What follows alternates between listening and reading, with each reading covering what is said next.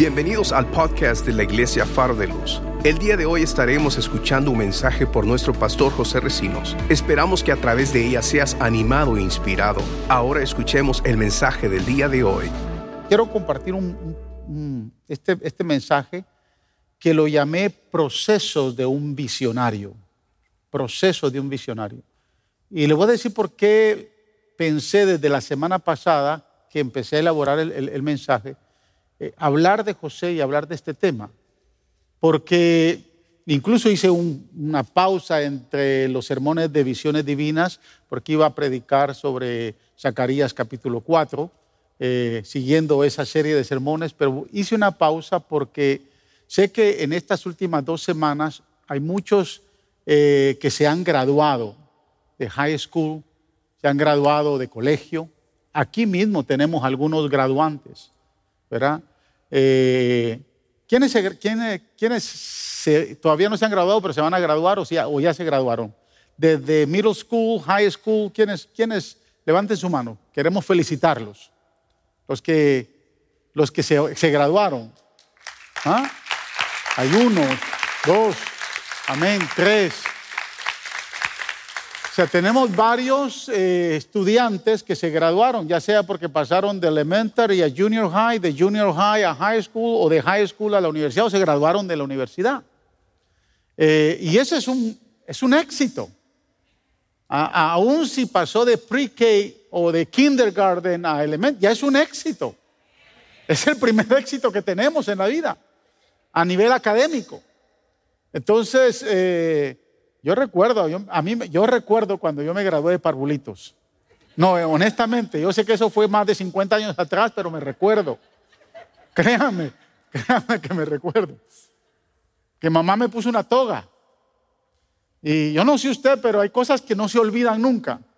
Y yo me recuerdo cuando me gradué de parvulitos, iba para primer grado y fue una gran bendición. Son éxitos. Eh, hace dos semanas, cuando estuvimos dando el banco de alimentos allá en North Houston, vino una hermana que eh, nos trajo para regalar muchos DVDs de las... Habían tres películas en una, eh, eran las películas de Cristo. Y, se hizo de manera evangelística para poder darle a toda la comunidad que llegó a recibir su caja de alimentos, se le daba la película y se le daban, estuvimos repartiendo tratados. Posiblemente vengan el sábado. Aquí hemos repartido Biblias, ¿verdad? Hemos, el- los últimos eh, bancos de alimentos hemos repartido más de 700 Biblias y les hemos regalado a todas las personas que han llegado. O sea que la, gente sabe que pueden recibir algo que les va a ayudar espiritualmente. Pero ella me dijo algo que me llamó mucho la atención. Y me dijo, pastor, yo sé que ustedes se están involucrando, ayudando a la comunidad, dando alimentos y buscan ayuda eh, y posiblemente también están ayudando a familias de, otro, de otra manera, pero ¿qué están haciendo por los empresarios? Y le dije, no, a la verdad nada. Yo soy honesto, no estamos haciendo nada. Pero ¿por qué la pregunta? Me dijo, usted no sabe cuántos empresarios en este tiempo se fueron a la quiebra y están desesperados. Así que si aquí hay empresarios que no se fueron a la quiebra, es porque Dios guardó su negocio. Y Dios está con usted. Pero hay una gran cantidad de empresarios allá afuera que perdieron mucho dinero, que tuvieron que cerrar su negocio. Y me dijo algo, me dijo, ¿sabe cuántos en esta temporada acababan de empezar su negocio? Acababan de emprender un negocio y tuvieron que cerrar. Y el estrés, la depresión que ha, que ha traído a estas personas que necesitan ayuda. Y realmente me, me, me, tocó porque nosotros obviamente ni siquiera tal vez pensamos en eso. Eh, y obviamente eh, empezamos a conectarnos, ella está organizando una, una, una, eh, es una organización, pero una cámara de comercio para empresarios cristianos que cayeron en crisis y que y, empezamos a, a- tener contacto para elaborar y invitar a varios pastores para poderles ministrar a través de la palabra. Y, y eso me hizo a mí pensar que en la vida, aunque no seamos empresarios, pero aunque hayamos podido eh, tener un éxito académico, de graduarnos de, una promoción a otra eh, y de poder soñar que si me gradué de high school voy a entrar a, la universidad o, si me acabo de graduar de la universidad, eh, salí con la, tenía la expectativa que rápido iba a conseguir trabajo y iba a empezar a desarrollar mi carrera profesional. Sin embargo, esta pandemia vino a cerrar toda puerta. Y entendí que en la vida eh, todo visionario debe de entender que cuando tiene un sueño o tiene una visión en Dios de poder emprender algo, en la vida hay procesos que tenemos que seguir y que tenemos que enfrentar. Independientemente de que podamos nosotros eh, pasar mucha dificultad o poca dificultad, quiero decirle algo. Todos en la vida pasamos dificultades. Cualquiera que sea su visión. Usted visionó casarse con la mujer soñada, con, con el esposo soñado, y de momento se dio cuenta que no era lo que usted pensó. ¿Y qué hacemos si no creemos en el divorcio? O nos aguantamos, o lo quemamos, o la quemamos, o qué, hacemos? Porque tenía una visión extraordinaria, quería emprender algo con, con esa persona, no se logró o no se está logrando. O sea, empezamos a tener procesos. Y yo creo que la persona que mejor nos puede explicar los procesos que pasó en, esos sueños y visiones que Dios le dio fue nuestro amado hermano y amigo José de Egipto. Y por eso me llamó la atención eh, empezar a compartir en esta, en esta mañana este, este pasaje eh, y lo, lo titulé Procesos de un visionario.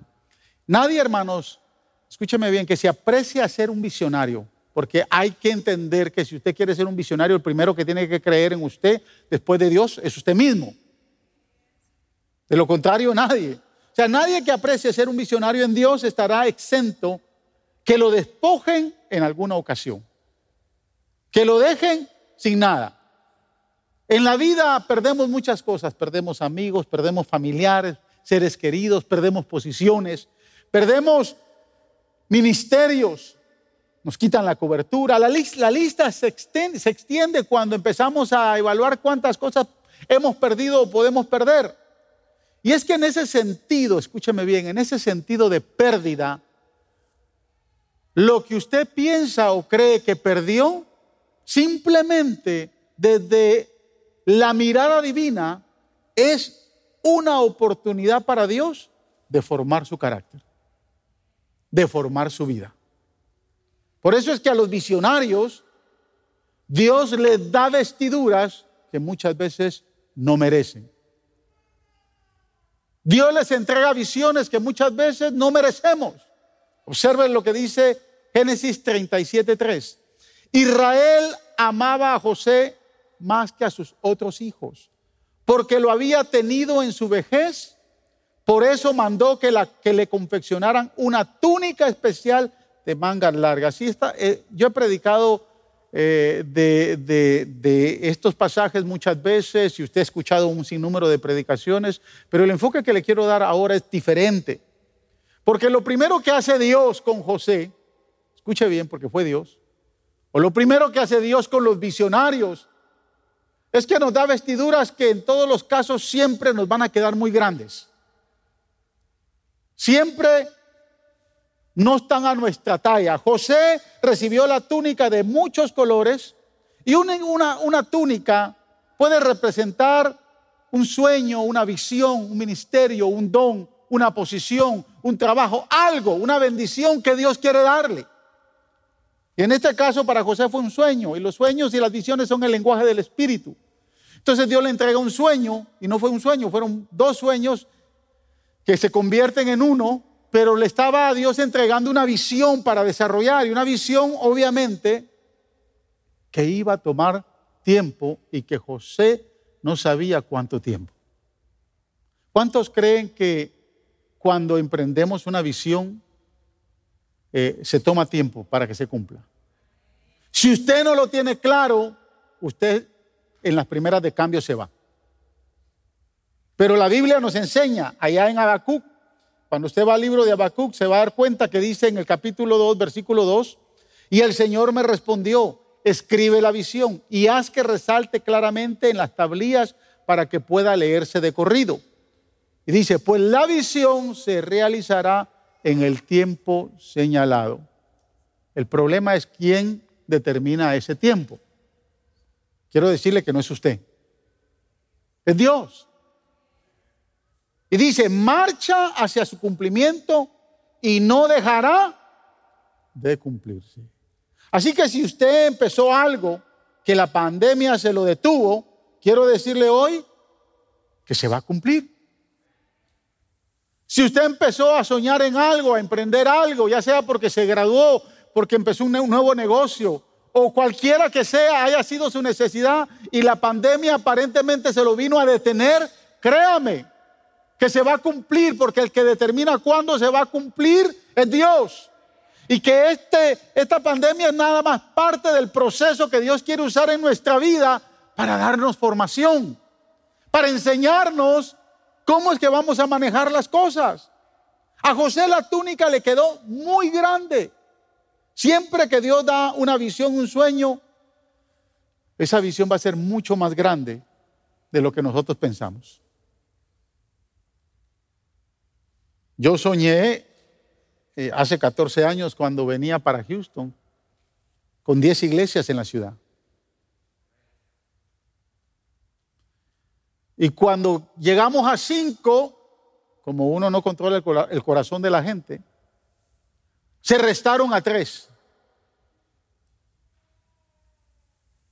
Y algo que me enseñó el pastor que nos va a estar predicando, nos va a estar ministrando el día jueves, que lo aprendí hace más de 20 años con él, y no porque sea mi amigo, no, simplemente porque yo he ido a conferencias con él y nunca se me olvidó algo que él dijo. Él dijo esto, los pastores que quieran proyectarse con un líder tienen que capacitar a siete. Porque de los siete solo uno tal vez va a salir bueno. Y si el pastor que no entiende eso, me proyecté con diez iglesias ya dos se me rajaron por cualquier razón que sea. Es más, fueron tres ya los que se nos rajaron. O me desanimo, o digo esto no es para mí, o Dios se equivocó, pero lo que Dios dijo se va a cumplir. Yo no sé si usted me está entendiendo. Entonces es un proceso, toma tiempo y el que determina cuándo se va a cumplir la visión que Dios puso en su corazón, si Dios le prometió el matrimonio más espléndido, más hermoso, más lindo del mundo. ¿Cuánto no soñamos con eso? ¿Ah? Yo soñé cuando yo conocí a esta mujer, la vi por primera vez, me enamoré. Yo le he dicho a usted que yo le vi sus tobillos y me enamoré.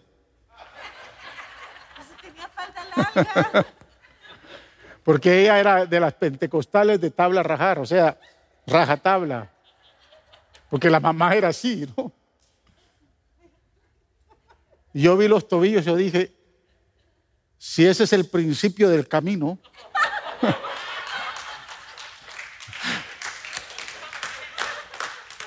usted tiene que visionarlo. No sé si... Pero le voy a decir algo, esos primeros tres años fueron peor que Tom Jerry. Peor. Yo, yo decía, o sea, cumplimos 34 años hace dos semanas atrás. Y nunca, nunca le he dicho me voy a divorciar, ni ella tampoco me ha dicho me voy a divorciar. Nunca, nunca. Esa, esa palabra divorcio en nuestro lenguaje no, no existe. Yo la conozco, esa palabra, porque algunos algunas parejas de iglesia me lo han dicho. Pero yo nunca se lo he dicho a ella. Entonces, para mí esos tres años fueron, hermanos, ¿y dónde está, Señor, el sueño que me prometiste? Lo que me faltaba entender era que para que esa visión se cumpliera tenía que llevar un proceso. Y todavía, aunque el sueño no se ha cumplido el 100%, porque yo sé, yo soy, escúchame bien, no me malinterprete. Yo soy de los que creo que los mejores años de mi matrimonio están por llegar. Yo no sé usted. Pero después de 34 años, aunque tenemos un matrimonio excelente, creo que todavía los mejores están por llegar. Ahora, recuérdese que cuando José recibe la visión tenía 17 años y era un niño mimado, inmaduro, malcriado. Era un muchacho inexperto. Y Dios le da a través de esos sueños, le da algo maravilloso. A dónde Dios lo quería llevar, a dónde Dios lo quería eh, eh, eh, establecer. Pero él en vez de quedarse calladito, recibió el sueño calladito. Yo creo que era, era, era Chapín este. Porque en vez de quedarse calladito, empezó a, a vociferarlo. Empezó, se fue con sus hermanos. O sea, la túnica le quedaba muy larga, muy grande. Se agrandó mucho. A eso me estoy refiriendo cuando nos queda muy grande. Porque vio, vio la fantasía y le quedó muy grande porque él se agrandó mucho. Mire lo que dice el verso 6 7 y 8 del capítulo 37. Pues les dijo, prestenme atención que les voy a contar lo que he soñado. Mire, se le fue a meter a los hermanos. Resulta que estábamos todos nosotros en el campo atando gavillas. De pronto mi gavilla, mi gavilla se levantó y quedó bien erguida, mientras que las de ustedes se juntaron alrededor de la mía y se apachiguaron y me hicieron reverencia. Verso 8, sus hermanos replicaron, óyeme, ¿de veras tú crees que vas a reinar sobre nosotros y que nos vas a someter? ¿Qué te está pasando? Ubícate. ¿Qué se cree este patojo mocoso? A estas alturas era el más pequeño, pero era el mimado de papi. Era malcriado, era orgulloso. Recibe una gran visión y dice, ah, wow. O sea, José tenía una visión, un sueño. Pero quiero decirle algo, su carácter no le ayudó. Y lo primero que tenemos que preguntarnos nosotros cuando Dios nos da una visión es si nuestra manera de ser es suficiente para relacionarnos con todo lo que venga por delante. Porque no se trata de qué tan bueno usted sea para hacer las cosas. Mire, hay gente que es muy buena para hacer cosas, pero su manera de ser no le alcanza. Su carácter apesta. Y usted los ve, que son buenos. Uno le dice, haz esto, y lo hacen. Pero para relacionarse con la gente no sirve. Se enojan rápido. Cualquier cosita que le digan, ¡boom! levantan la voz. O se vuelven muy orgullosos. Mire, los pastores, los tres pastores que se nos han rajado, antes de que los pusiéramos a pastorear, eran, una eran mansitos, eran ovejas, pero cuando se les dio el título de pastor, se les fue hasta la cabeza. Y se creyeron los únicos. Hay gente que la túnica le queda muy, muy grande. Entonces, con esta pequeña introducción de media hora, quiero entrar al primer proceso. Y son seis. Pero que Dios nos ayude. El primer proceso que sufre a José, es que los procesos comienzan cuando nos desnudan, cuando nos quitan todo lo que pensamos que podemos tener o podemos poseer. Alguien dijo en una ocasión, si quieres probar la capacidad de un hombre, dale poco. Si quieres adularlo, entrégale todo. Pero si quieres probar su fidelidad, quítale todo. Y eso pasó con José. Dios no estaba interesado en ver qué tan bueno era él. Dios no estaba interesado en adularlo. Dios estaba interesado en ver su fidelidad. Y por eso es que le quita todo. Y dice el verso 23 y 24 del capítulo 37. Cuando José llegó a donde estaban sus hermanos, le arrancaron la túnica muy elegante, lo agarraron y lo echaron en una cisterna que estaba vacía y seca. O sea, le quitaron la túnica, la que lo hacía el distintivo del hijo predilecto, del mimado de papi, del hijo que llevaba la herencia, del hijo que sabía leer porque los otros el papá no se había encargado de enseñarles a leer. El hijo que podía negociar, el mayordomo que tenía al padre y que le ayudaba con la administración en casa. No era Leví, no era Simeón, no era Rubén. Esos estaban en el campo pastoreando. José se quedaba en casa. Él no salía, él no, se, él no se manchaba las manos, él andaba luciendo su túnica muy linda. Y cuando papi le dice, mira, vete y déjale loncha a los hermanos, fue y les llevó y cuando los encontró dijeron aquellos, allá viene ese sinvergüenza, allá viene el que se cree que es más que nosotros, a este ahora quitámosle la túnica, metámosle en una cisterna y matémoslo. Lo despojaron de todo, porque no solo fue la túnica, lo despojaron del amor del Padre. Yo no sé usted, yo tampoco, pero posiblemente alguien haga acá que de niño lo arrebataron de sus padres. O sea, que lo arrebaten de la, de la persona que más lo ama. Y eso pasó con José. En esta parte de la película es cuando muchos se reniegan, muchos dicen, ¿y de qué me sirve que Dios me, ha dado, me haya dado una visión, un sueño, si ahora lo que Dios me dio, me lo quitaron.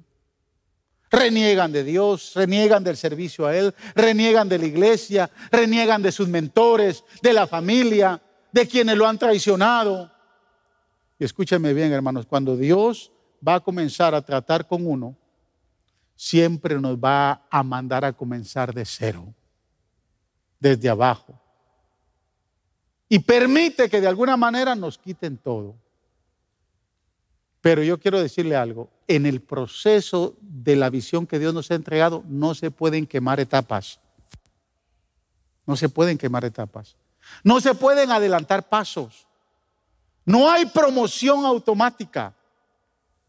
O sea, no hay un microwave que usted meta, se meta, lo metan en el microwave y cuando salió del microwave ya salió con la visión cumplida. Qué lindo sería, ¿no? No, no se puede. Es simplemente un proceso duro, difícil, pero que al final nos va a llevar al destino que Dios ha preparado para nosotros. Segundo proceso. El proceso en la visión incluye servicio. Diga conmigo, servicio. La fidelidad de José hizo que como estaba desnudo, lo empezaron a vestir. Y la primera vestimenta que él usó fue la de esclavo, la de siervo. Dejó atrás la desnudez, pero le dan la de esclavo.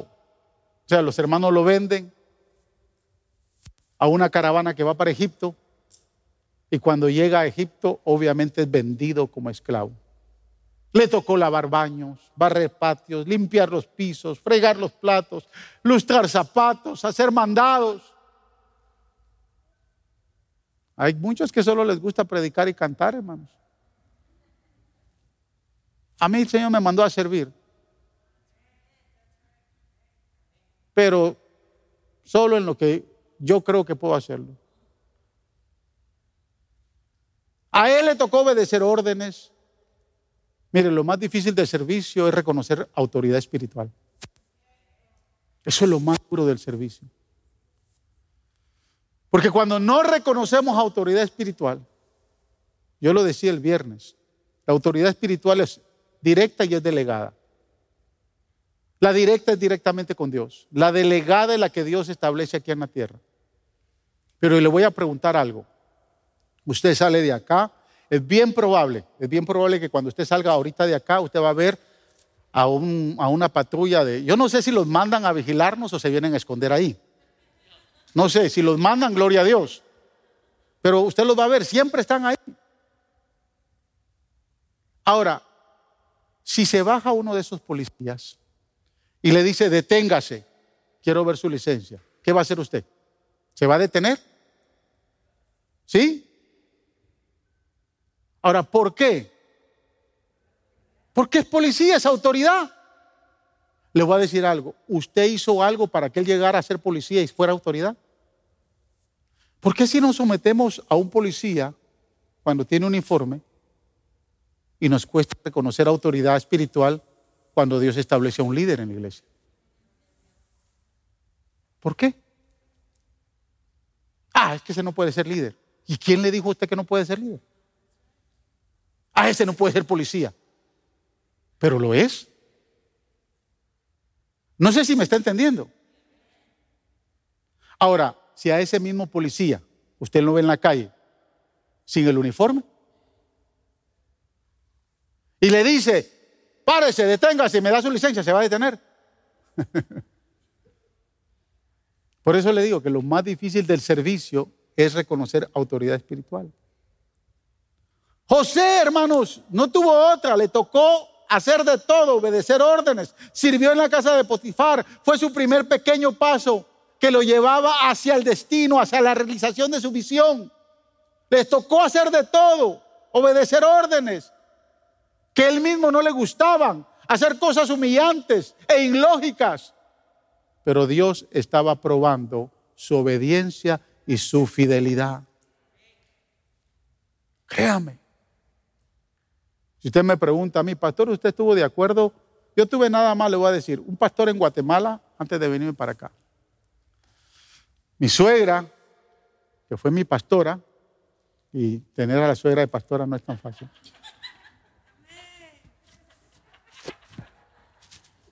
Le voy a decir que hacía mi suegra conmigo. Yo no lo he hecho con nadie acá. Pero ella estaba probando mi fidelidad en el pastorado, porque desde que me vio, dijo, este muchacho va a ser pastor. Pero yo llegaba el viernes enamoradito de la hija al culto de jóvenes. Los viernes eran cultos de jóvenes ahí.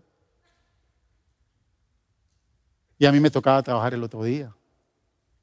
Y al final, terminando el servicio, me llamaba, me decía, ven acá. Y le decía, ¿qué pasa? Hay vigilia hoy y te quiero conmigo.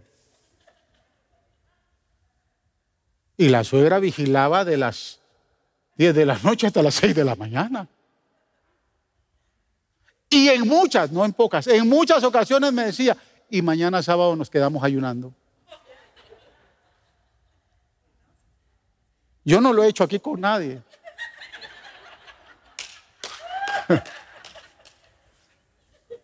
Imagínense, yo le decía, no le podía decir, eh, eh, pastora, pero mañana me toca trabajar. Porque me podía decir, ¿qué quieres, la hija o...? ¿Sí me entiendes? Tal vez nunca me lo hubiera dicho, pero yo estaba viendo en ella que a esa señora había que hacerle caso. Había que someterse.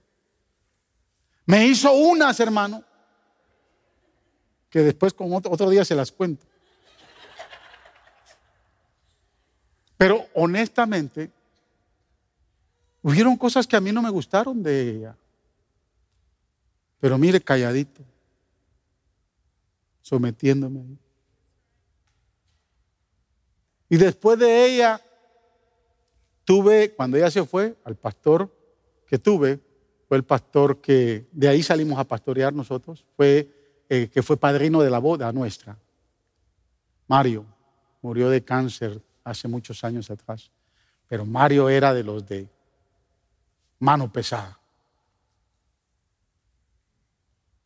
Y sabe, mi suegra a mí me tenía predicando, me tenía como superintendente de escuela dominical. Yo, yo predicaba muy seguido. Cuando entra Mario, el púlpito se desapareció en mi vida. Nunca le pregunté y le dije, Mario, ¿y por qué ya no me pones a predicar? Nunca. Se desapareció el púlpito. Yo sí me preguntaba, decía, ¿qué he hecho yo? Porque a mí la prédica me gusta. Pero creo que fue el tiempo cuando el Señor me probó tanto si realmente estaba dispuesto a servir y no solo a predicar. Y recuerdo, escúcheme bien, él murió el 6 de noviembre, eh, tenía la fecha, 6 de noviembre del 96, porque en el 97 compramos nosotros la casa. 6 de noviembre del 96. El primero que supo que tenía cáncer en el estómago fui yo.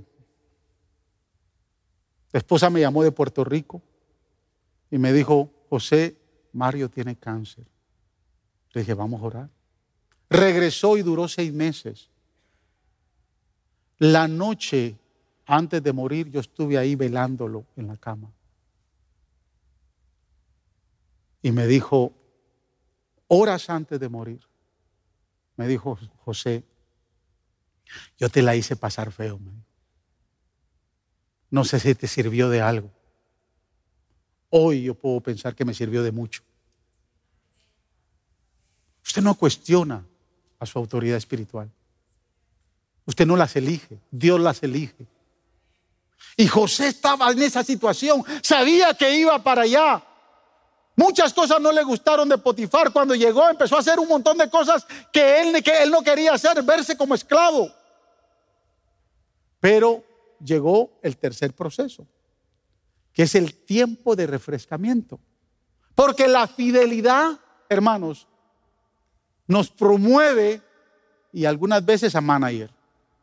Y en este caso a José en el capítulo 39, verso 4 dice, José se ganó la confianza de Potifar y éste lo nombró mayordomo de toda su casa y le confió la administración de todos sus bienes. No es precisamente tal vez lo que él esperaba en el sueño que él había tenido. ¿Recuerdas el sueño que él había tenido? Él se miraba como gobernante, los hermanos postrándose ante él, papá y mamá postrándose ante él. Ese era el sueño que Dios le había dado. Estaba en su mente. Desde que llegó a ser esclavo, dijo, esto, este sueño murió. Más cuando empezó, lo empezaron a maltratar. Pero ahora como que había un aire de esperanza porque su fidelidad le permite llegar a ser el manager de la casa de Potifar. Y como manager ya entonces él tenía cierto mando. No era el final del camino, solo era un tiempo de contentamiento, un tiempo de proyección, un tiempo donde podemos empezar a disfrutar un poco de descanso. Era un refidim en medio del desierto. Porque en la vida cristiana, hermanos, tendremos momentos de celebración, momentos difíciles, pero no nos confundamos. Porque si no es lo que Dios anticipó, no se contente con eso poquito. En su momento Dios lo va a llevar. Pero ahí vuelve Dios a probar la fidelidad. Pero no era el final. No nos engañemos muchas veces, porque el final ya lo tiene establecido Dios. Y voy por el cuarto proceso. Mire, voy a terminar temprano. Los procesos de Dios incluyen difamación, ataques y prisiones. Esos son los que incluyen los procesos de Dios para los visionarios. Usted conoce la historia. La mujer de Potifar se enamoró de José. La Biblia no dice cuánto tiempo esta señora pasó acosándolo sexualmente. Pero el registro bíblico nos puede poner a pensar que hubieron meses de acosamiento sexual, donde ella lo invitaba. José se sentía muy intimidado, muy limitado, porque sabía que en primer lugar no podía fallarle a Dios, tenía que serle fiel a su Dios.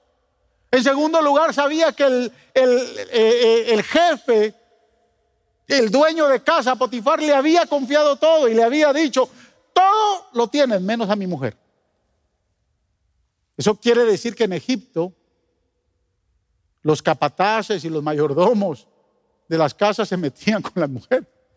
Porque literalmente la Biblia le dice, tienes, tienes todo, menos a mi esposa. Cuidado si la tocas.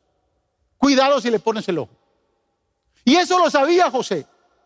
Y empezó, imagínense, hubiera tenido usted o yo el atrevimiento de ir con Potifar y decirle, mira, tengo un problema, tu esposa me está acosando sexualmente. Jamás.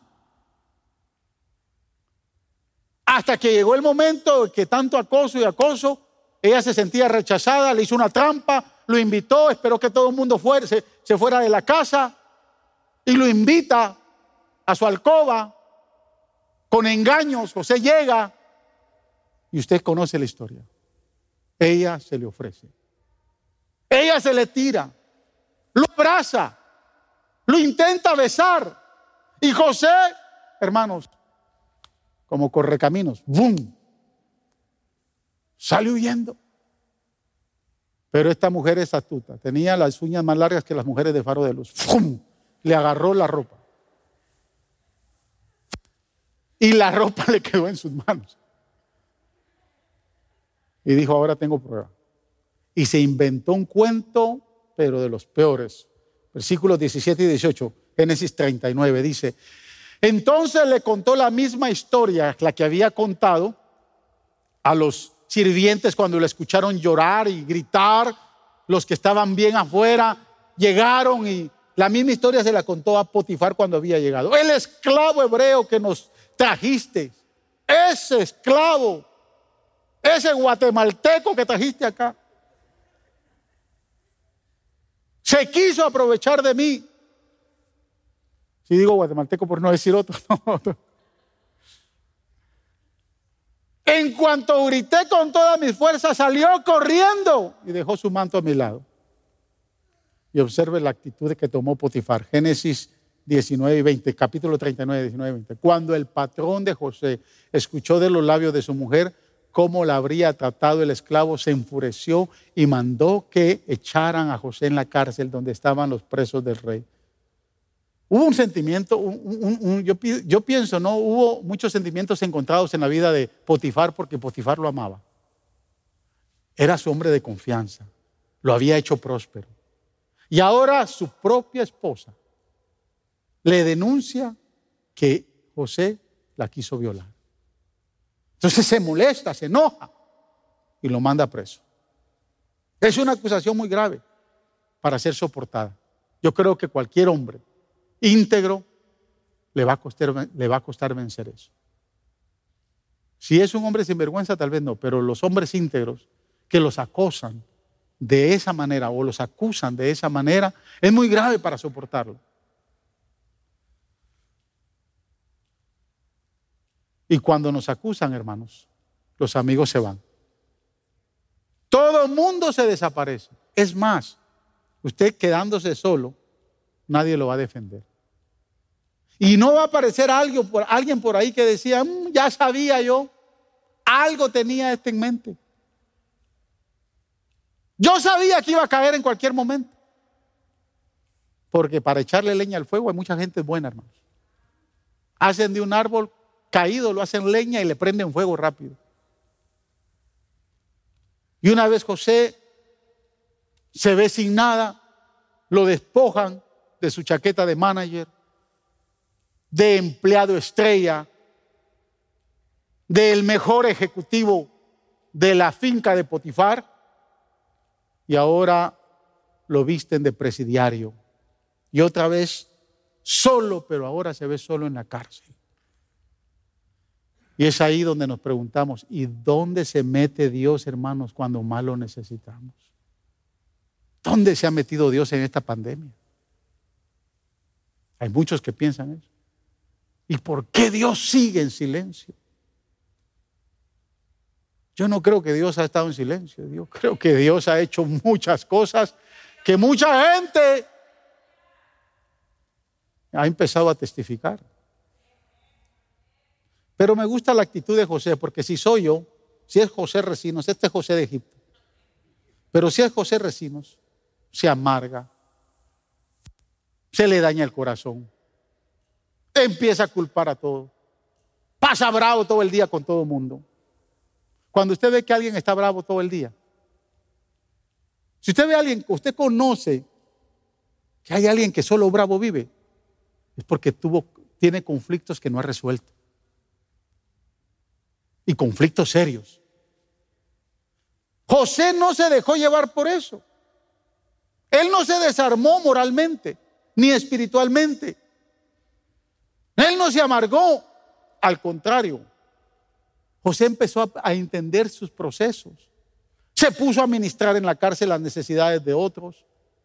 Es más, viéndolo el carcelero, el jefe de la cárcel, que era bueno y que empezó a suplir las necesidades de otro, viendo lo que él hacía, porque no estaba amargado, lo puso al frente de todos los presos. Es más, dice que empezó a darle palabra profética, a interpretarle sueños a los presidiarios que estaban ahí, porque a él lo mandaron a la cárcel donde estaban todos los presos del rey. Y ahí se topó, usted sabe, con el panadero, con el copero, que habían, habían, habían caído presos también. Y empezó a interpretarle sueños, empezó a, a suplir la necesidad de otros, espiritualmente hablando. Y es donde entra el quinto proceso. El quinto proceso es el cumplimiento de la visión. Ahora escúcheme. De momento José busca su promoción automática su promoción erróneamente. Génesis 40, 41 dice, yo le ruego que no se olvide de mí. Por favor, cuando todo se haya, todo se haya arreglado, háblele usted de mí al faraón para que me saque de esta cárcel. Cuando pase la pandemia, hazme favor, mire ver si le hablas al, jefe o si le hablas a fulano para ver si me, me coloca en un mejor lugar porque en la pandemia la pasé feo. Se lo está diciendo al copero. Copero, después de que le reveló el sueño, sale, sale para la casa del palacio y se le olvida. Porque confiar en el hombre es bien feo, No confía en mí, a mí se me olvidan las cosas. Usted me dice, pastor, mañana lo llamo a las 10 de la mañana. Él le dice, llámeme. Yo no. Me dice, ¿me puede llamar? Yo le voy a decir sí y espere mi llamada porque espere a las 5 porque tal vez no lo llamo. A mí se me olvidan muchas cosas. No confía en el hombre. Este le puso la confianza en Potifar y Dios dijo, no estás ready. Tú no estás listo. Y lo hizo esperar dos años más. Cuando empezamos a poner la confianza en los demás, Dios va a decir, no, este no está listo todavía. Este necesita todavía, en este proceso necesita un par de años más. Y José se detuvo dos años más ahí. Ahora, hermanos, ¿quién cuando no está en una crisis no busca ayuda? Busca ayuda de un amigo, de un conocido, de un familiar. Todo lo hacemos. Pero la gente, hermanos, no cumple. Lamentablemente el hombre miente y falla. Cuando el hombre espera en el hombre, la Biblia dice, maldito el hombre que confía en otro hombre. Pero cuando usted espera en Dios, Él se acordará de usted. Y Él moverá todos los recursos a favor de usted. Si usted espera en Dios. Ahora, cuando llegó el momento preciso, dice la Biblia que cuando Dios decidió sacarlo de la prisión, lo hizo apresuradamente. Verso 14 del capítulo 41 dice, el faraón mandó a llamar a José y enseguida lo sacaron de la cárcel. Luego de afeitarse y cambiarse de ropa, José se presentó ante el faraón. Lo sacaron, pero de momento. Pero no solo eso. Dios tenía reservada una doble honra. Usted conoce, no solo Dios, yo esto lo enseñamos en Casa Luz, en el área de, financiera. José es llevado ahí para interpretar sueños. Para eso va. Interpretar el sueño, porque el copero después de dos años, cuando, cuando el faraón tiene, tiene también dos sueños, le dice, mira, se me, había, se me había chispoteado. Allá en la cárcel hay un hay un hebreo, hay un esclavo. Este hombre te puede sacar del hoyo. Mándalo a llamar. Y lo mandaron a llamar apresuradamente y llega José. Y José va a interpretar sueños. Pero la Biblia dice en el capítulo 42 que él no solo interpretó sueños. Cuando llega, él llega, José, eh, el faraón le cuenta los dos sueños que tiene y le cuenta de las vacas blancas y las vacas gordas y de los, de los racimos marchitos y los racimos eh, eh, bien, bien fructíferos. Y José entonces empieza a, revelarle el sueño y le dice, mira, faraón, estos dos sueños que tú has tenido son unos, un solo sueño. Significa que van a venir siete años de prosperidad y siete años de gran miseria. Y la razón por la cual Dios te lo reveló dos veces, te dio dos sueños, es porque Él se apresura a hacerlo. Ahí está la interpretación. José no sabía que Dios le iba a dar la revelación de la solución del problema. Y de momento empezó, a fluir. Porque cuando usted, usted tal vez de momento no se ha dado cuenta, pero cuando Dios le ha dado una, un, un, don, le ha dado algo, una posición, le ha dado algo, tal vez usted piensa que es útil solo para una cosa. Pero cuando usted lo hace con excelencia, con obediencia, con sometimiento, con fidelidad, con integridad, entonces Dios le da doble. Y en el momento Dios le empieza a revelar a José y le dice, mira, la solución del problema, yo vine aquí para interpretar sueños, ya te lo di.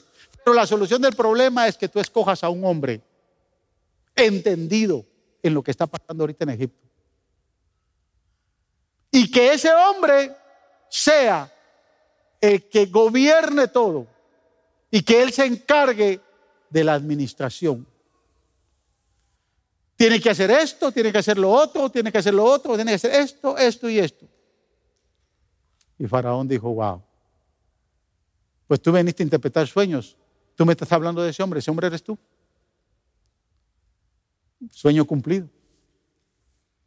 ¿No lo viste así? El sueño se cumplió. Y de inmediato, dice el verso 42, el faraón se quitó el anillo oficial y se lo puso a José, hizo que le vistieran con ropas de lino fino y que le pusieran un collar de oro en el cuello. ¿Cuándo José iba a lucir un, un Usted llegó a Estados Unidos, llegó sin nada y de repente con carro nuevo. ¿Cuándo usted pensó en su país que iba a andar con carro nuevo, con casa nueva? seamos honestos. Yo allá en Guatemala nunca pensé que, iba a tener lo que tengo hoy. Yo como que lo escucho a usted que lo que tiene usted como que no lo valora. Sea honesto, allá, allá en, el rancho. ¿Cuándo pensó que usted iba a tener lo que, que lo Dios le ha entregado acá? Dele gloria a Dios. Porque lo que, lo que usted tiene, si no lo sabía, se lo va a decir yo, se lo dio Dios. No piense que es por lindo, por niño bonito, por niño portado, por esto, por su gran esfuerzo. No, ni por, ni por inteligente, no. Dios le plació que usted tenga lo que usted tiene hoy. Y usted nunca soñó eso. Y hoy, por la gracia de Dios, andamos con carro nuevo. ¿Cuándo yo iba a tener, manejar una tundra? ¿Cuándo?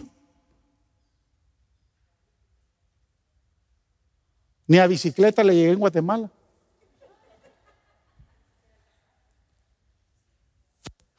no, yo no, no, no sé si me está entendiendo, ¿no? Pero hay un último proceso. Porque aquí ya está el sueño cumplido. Segundo, porque Dios le, entregó el anillo. Le entregó la, el entregarle el anillo, hermanos. Es como, por ejemplo, que yo venga, nunca se lo daría a nadie, pero venga y le diga, hermano, mire, tome este anillo. ¿Sabe qué estoy haciendo? Entregándole a mi mujer. ¿Sí, ¿Sí me entiende? Porque esto representa el pacto que yo hice con ella. Antes me lo ponía en este dedo porque era más gordito, pero dije yo no, me lo voy a poner aquí, pero lo voy a seguir usando. Porque yo tengo un pacto con ella. Pacto de amor. ¿eh? Esto me dice que ella, ella es mía. Y que yo tengo dueña.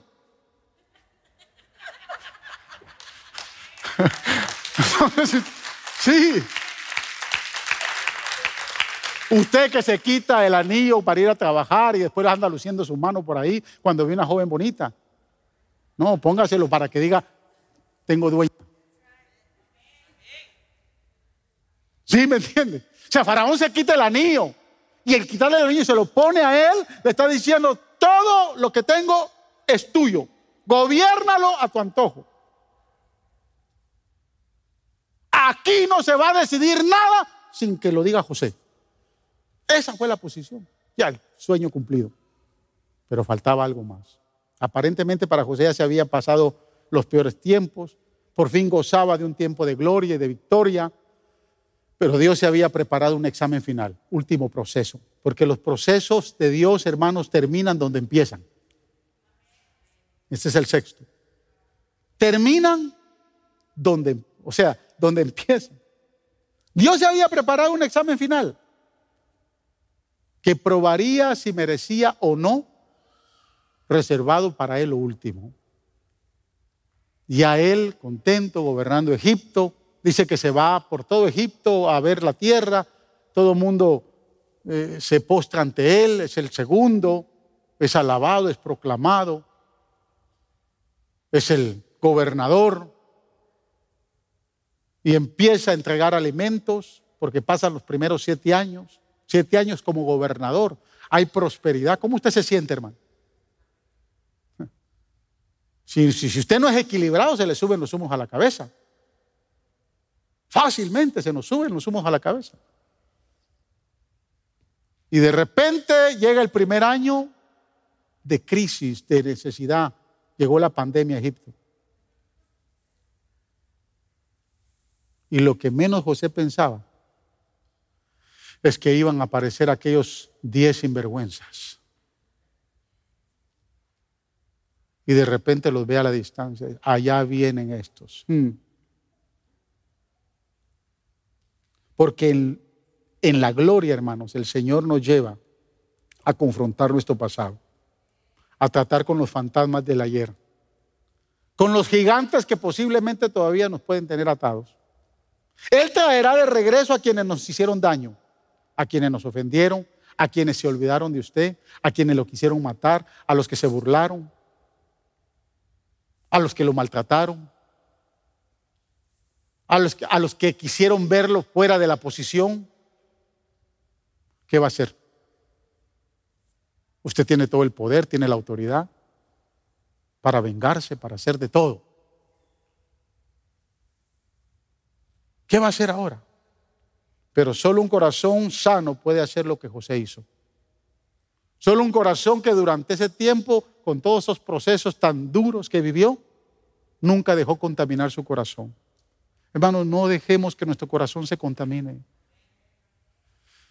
El éxito de que su visión se cumpla, ya sea de aquí a dos años, diez años o tal vez la semana que viene, va a depender de cómo está su corazón. Si su corazón está dañado, créame. José llegó a los 17 años a Egipto. ¿Sabe a qué, a qué edad empezó a gobernar? A los 30. Pasaron años para moldear ese corazón, para tratar con ese carácter, para formarlo. Pasaron bastantes años. Moisés tuvo más, Moisés tuvo 40. Así que si usted lleva dos, cinco años esperando, no se preocupe, no lleva mucho. Pero tanto año y por fin la prueba. Ahora era el tiempo de ver si el examen final. Y mire lo que dice cuando ve a sus hermanos. Es verdad que ustedes pensaron hacerme mal, pero Dios transformó ese mal en bien para lograr lo que hoy estamos viviendo, salvar la vida de mucha gente. Déjalo ahí, hijo. Déjalo ahí. Déjalo.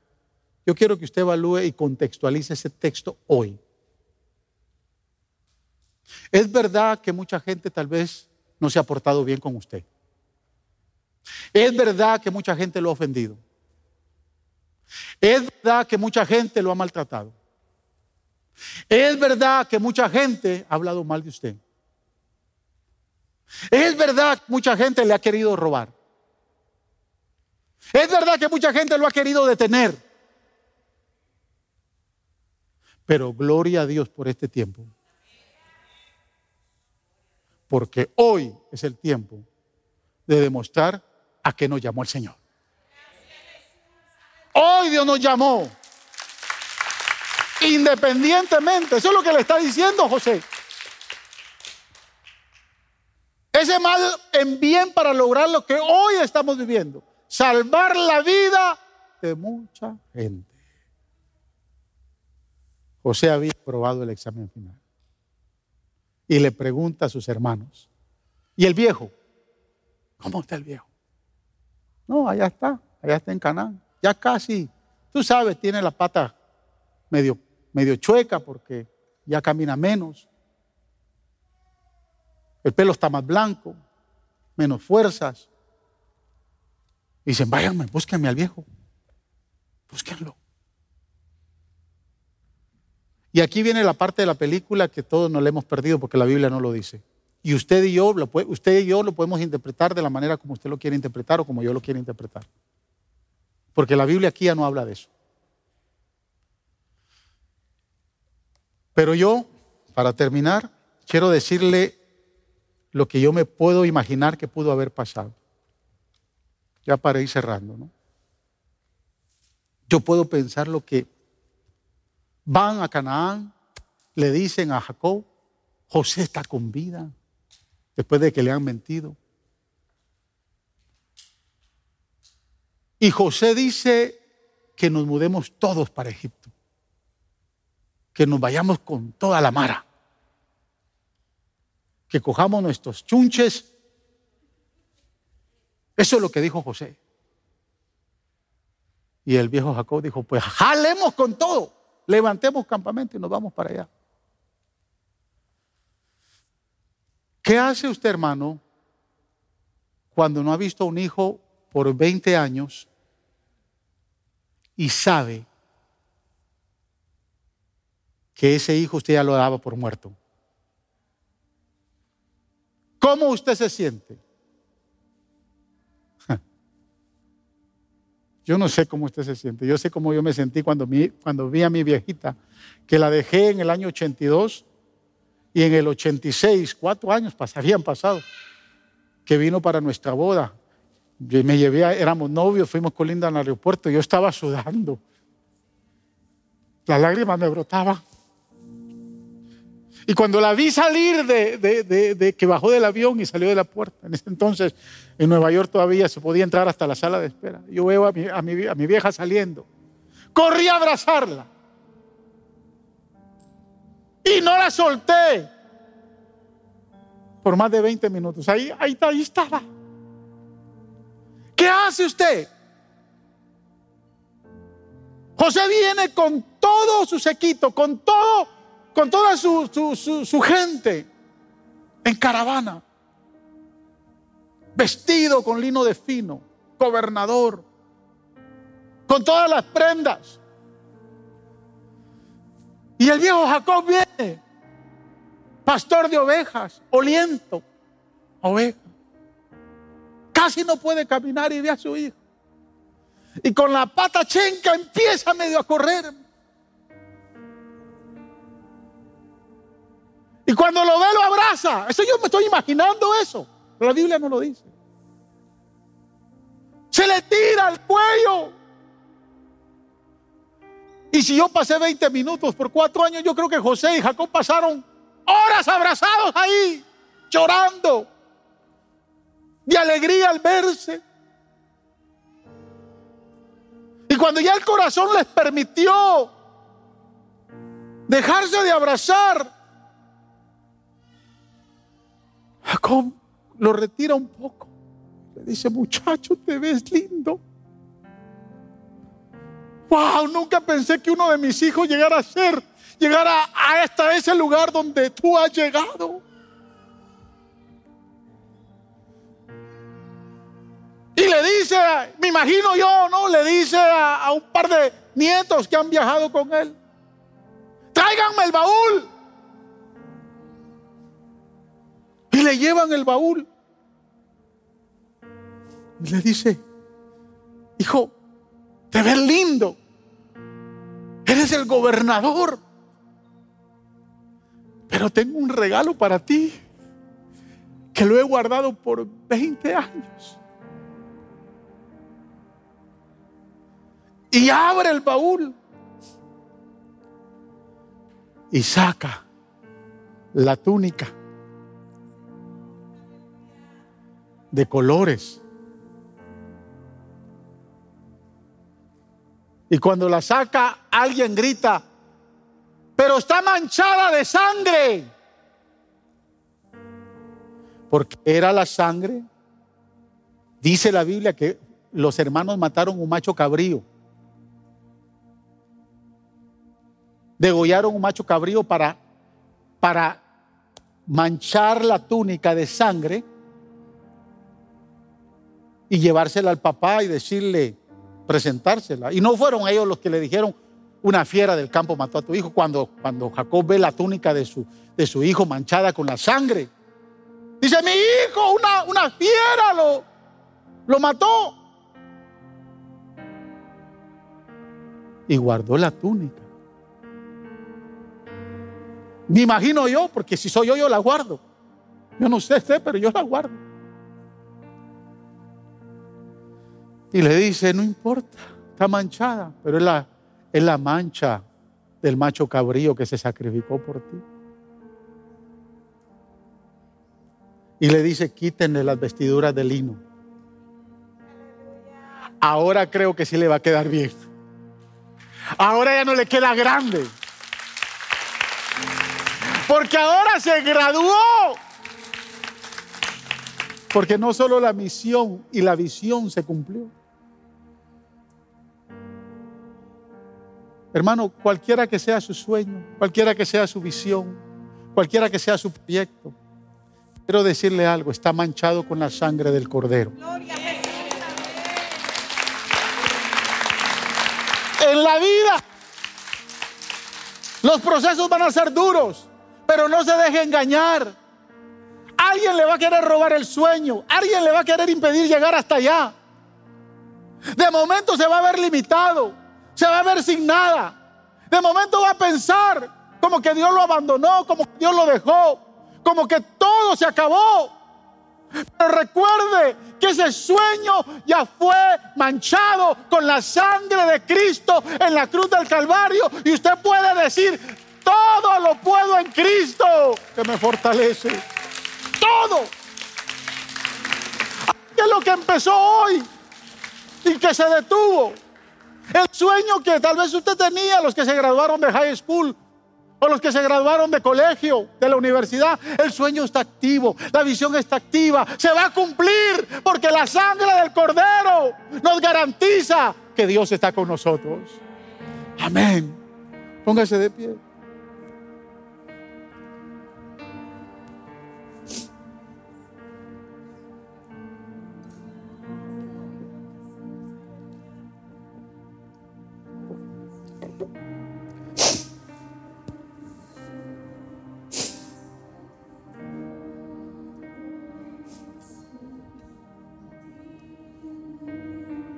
Mire, yo no sé si usted, ¿qué es lo que usted ha soñado? ¿Ha soñado con un matrimonio próspero y bendecido?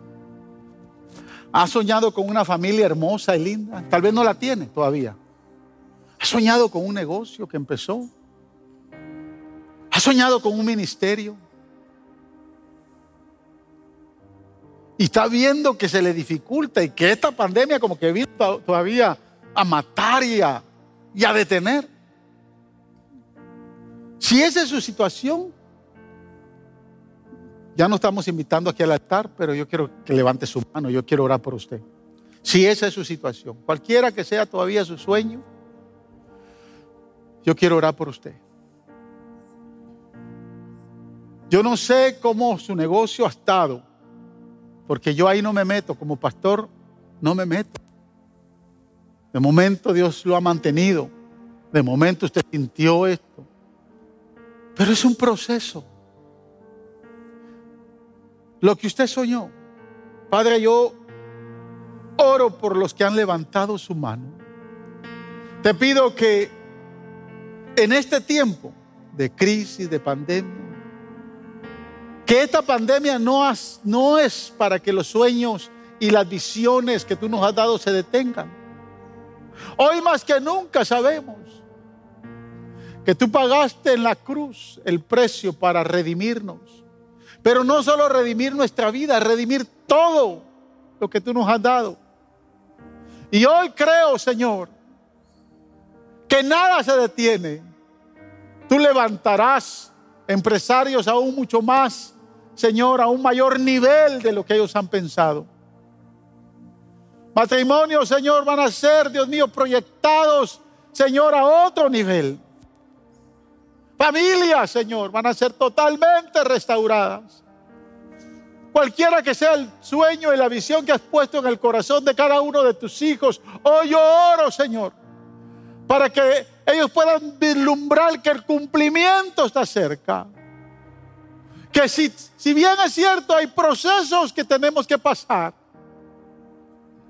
pero que nada nos desanime, Señor, para que tu visión se cumpla en nosotros. Gracias, Padre, en el nombre de Jesús. Y antes de cerrar, yo quiero, no sé si aquí hay alguien que no necesita reconciliarse con Jesús o necesita aceptar a Cristo como su Salvador. Si hay alguien, levánteme la mano. Quiero dirigirme también a los que están ahí en la audiencia de las plataformas de las redes sociales. Si usted no ha conocido a Cristo como su Salvador, hoy el Dios de sueños y visiones le ha revelado y le ha dicho que hay una visión y un sueño maravilloso para su vida.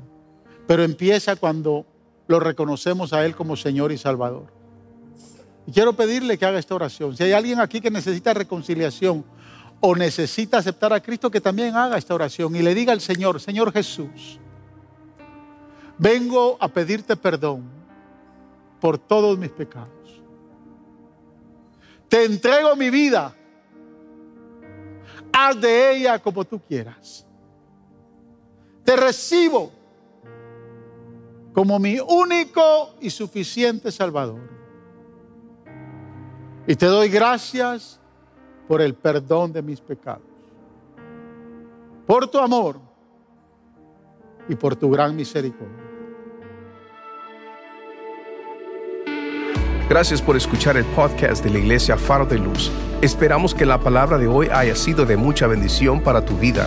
Te motivamos que te suscribas y que bendigas a alguien compartiendo este mensaje. Te esperamos en la próxima semana.